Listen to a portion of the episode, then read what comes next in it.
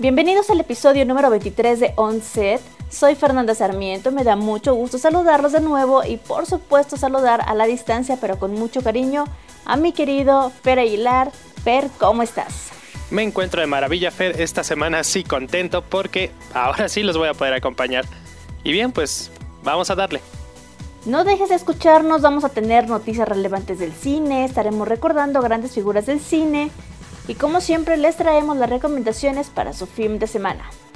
Y bueno, pues antes de dar claquetazo a esta función, les recuerdo que pueden seguirnos a través de nuestras redes sociales. A mí me encuentran en Twitter como arroba fsarmiento y en Instagram como soy Fernanda Sarmiento.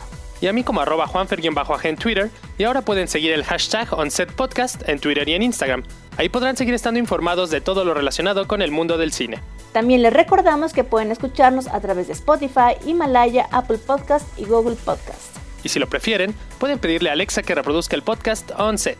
Así que no hay pretexto de que no nos escuchen semana a semana. Espero estén listos porque aquí comenzamos.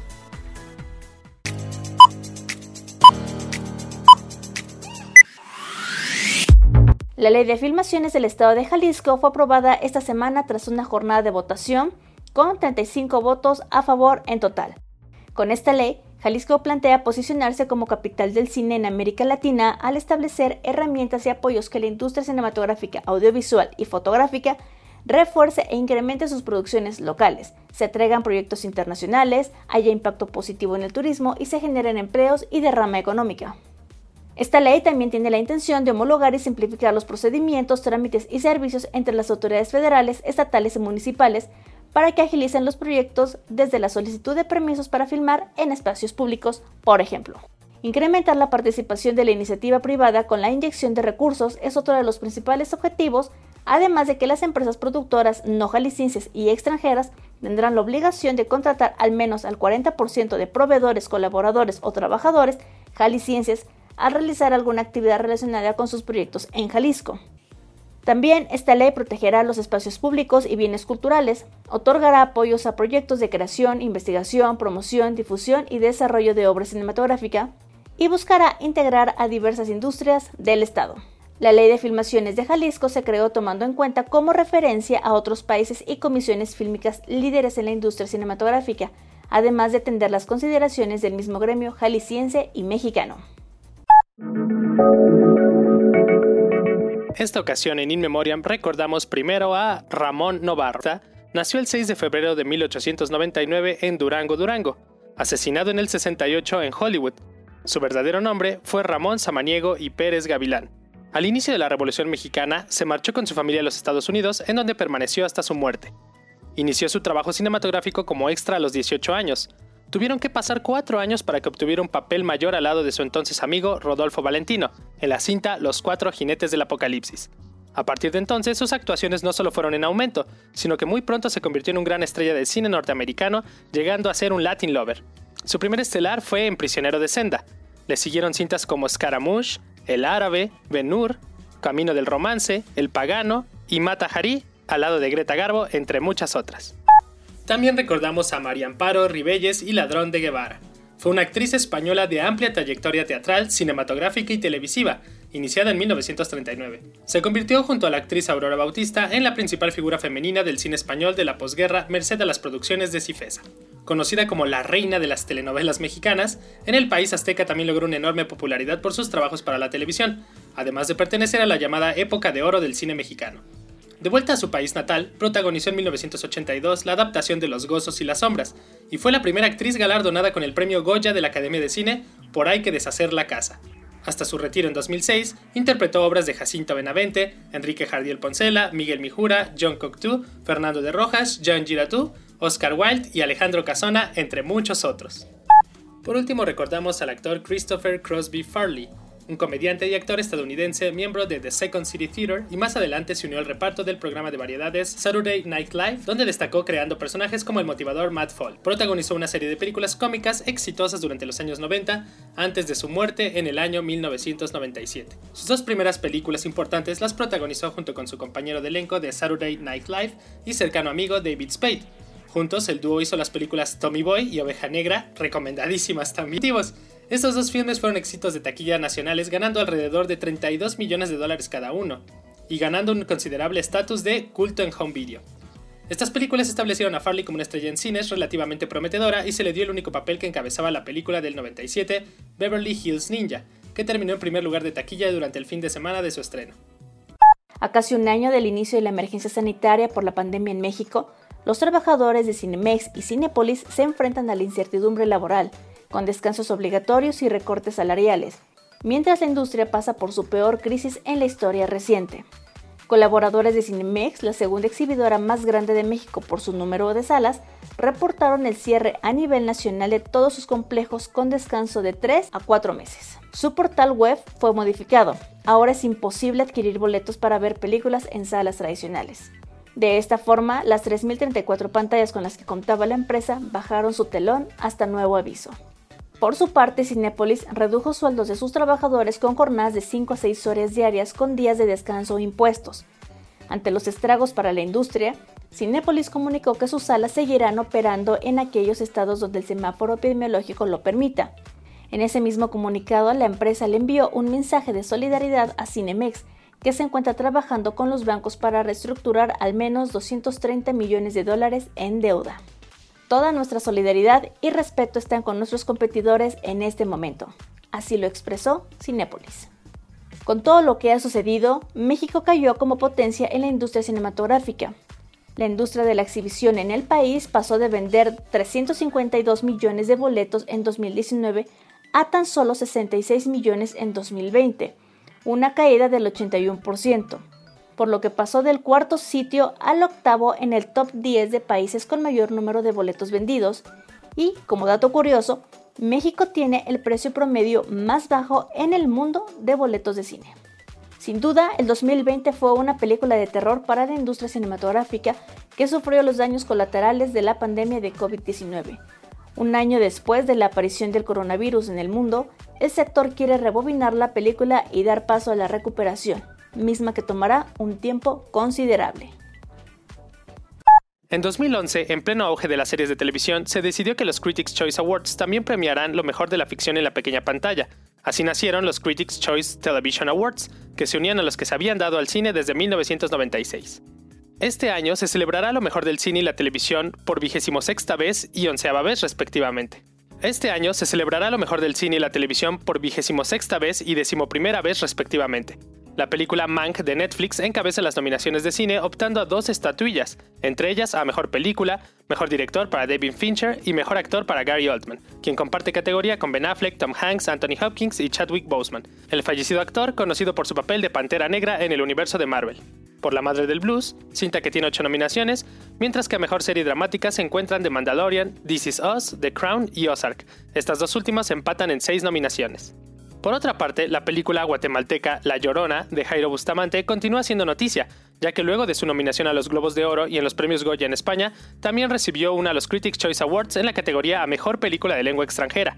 El premio de la crítica cinematográfica es un galardón concedido por la Broadcast Film Critic Association en reconocimiento de la excelencia en los logros cinematográficos.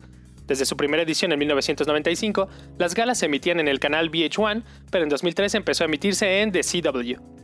Los premios que se otorgan se reparten en 28 categorías, 5 en el apartado de cine y 8 en el de televisión, además de la entrega de un premio de honor. Los premios de la Asociación de Críticos se entregarán el próximo 7 de marzo en una ceremonia que será mitad presencial y virtual por la pandemia de COVID-19. La proliferación de plataformas de contenidos de streaming de pago dejan aún espacio para que existan plataformas que ofrecen sus contenidos de manera gratuita y por supuesto legal, Así que si lo tuyo son las series y las películas, aquí te doy algunas opciones legales y gratuitas para que puedas disfrutarlas. Empezamos con una plataforma que ya todos conocemos y esta es YouTube. Así es, la plataforma propiedad de Google desde 2006 es más conocida por servir de alojamiento a videos que cualquier usuario puede grabar y compartir, pero también aloja un buen número de películas de manera gratuita y legal. En su mayoría se trata de títulos de cine clásico o de algunos cuyos derechos de explotación comercial no se han renovado. No siempre la copia disponible es la de mejor calidad ni cuenta con subtítulos en el idioma deseado, pero resulta sorprendente la cantidad de títulos inencontrables por otra vía que aparecen con una simple búsqueda. Como segunda opción, te dejo a Plex. Cuenta con un catálogo extenso, pero donde no se encuentran grandes éxitos de los últimos años, ni siquiera de las últimas décadas, pero que resulta ideal para los amantes del cine de serie B y de bajo presupuesto de los años 60, 70 y 80. Para años más recientes la oferta es amplia, pero se trata de una inmensa mayoría de títulos que en su momento no llegaron a estrenarse en cines y salieron directamente a video. Con todo y con paciencia en la búsqueda, pueden hallarse títulos de distintas épocas que son unas auténticas joyas. Y la tercera opción que te doy es Pluto TV. Dispone de dos modos de acceso a sus contenidos, uno de ellos funciona más como televisión por cable o satélite, que ofrece distintos canales lineales con contenidos en directos a los que se puede acceder. Se trata de canales temáticos con series y películas de comedia, crimen, misterio, infantil, etc. Pero Pluto TV también dispone de una opción de contenidos bajo demanda en streaming, para la que ni siquiera hay que registrarse. A cambio, durante el visionado del contenido habrá distintas interrupciones con inserciones publicitarias. Y bueno, pues espero puedan darse una vuelta por esas plataformas y descubrir nuevos títulos y nuevas historias. Estamos seguros que ni el creador de Ready Player One vio venir esto. Habrá un festival de cine en Fortnite. Así como lo escuchas, a partir de este 20 de febrero, tú y tus amigos podrán disfrutar de un festival de cine virtual en fiesta campal en Fortnite. El festival se llama Short Night y contará con 12 cortometrajes animados que se podrán ver de manera continua hasta el 21 de febrero a las 13 horas de México. Fiesta Campal es un espacio dentro de Fortnite en donde los jugadores pueden relajarse, jugar minijuegos, ir a conciertos o simplemente pasar el rato con sus amigos. Los cortometrajes de animación de Noche de Cortos provienen de todo el mundo y algunos de ellos incluso fueron nominados a los premios Oscar en la categoría de Mejor Cortometraje de Animación. La duración total de Noche de Cortos será de unos 30 minutos y se repetirá cada 30 minutos mientras dure el evento.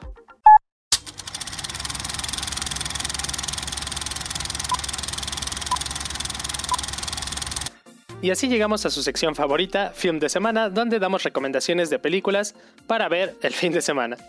La primera de ellas viene de la mano de Netflix y se trata de Moonrise Kingdom. Dear Susie, here's my plan. Dear Sam, my answer is yes. Dear Susie, 1. Dear Sam, where? Dear Susie, walk 400 yards due north from your house to the dirt path which has not got any name on it. Turn right and follow to the end. I will meet you in the meadow. Who's missing? Shukusky, you in there? Jiminy Cricket, he flew the coop. En el año 1965, los residentes de una isla en la costa de Nueva Inglaterra viven en una comunidad que parece estar libre de algunas de las cosas malas que suceden en el resto del mundo. Sam y Susie, de 12 años, se han enamorado y deciden huir, pero una tormenta violenta se está acercando a la isla, obligando a un grupo de adultos a movilizarse y encontrar a los chicos antes de que ocurra una tragedia. El segundo estreno lo pueden encontrar ya en Amazon. Se trata de Hair, ella. Mr. Theodore Twombly, welcome to the world's first artificially intelligent operating system. We'd like to ask you a few questions. Okay. Are you social or antisocial?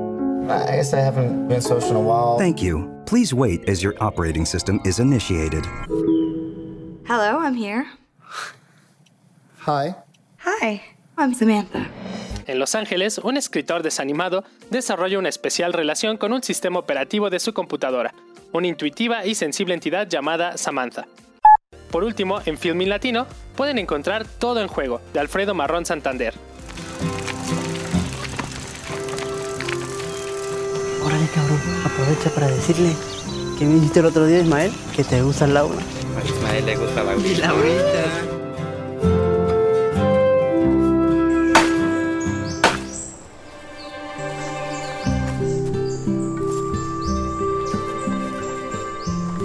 Ya te vi que andas de noviecito. O sea que tú sabes secretitos míos por ahí.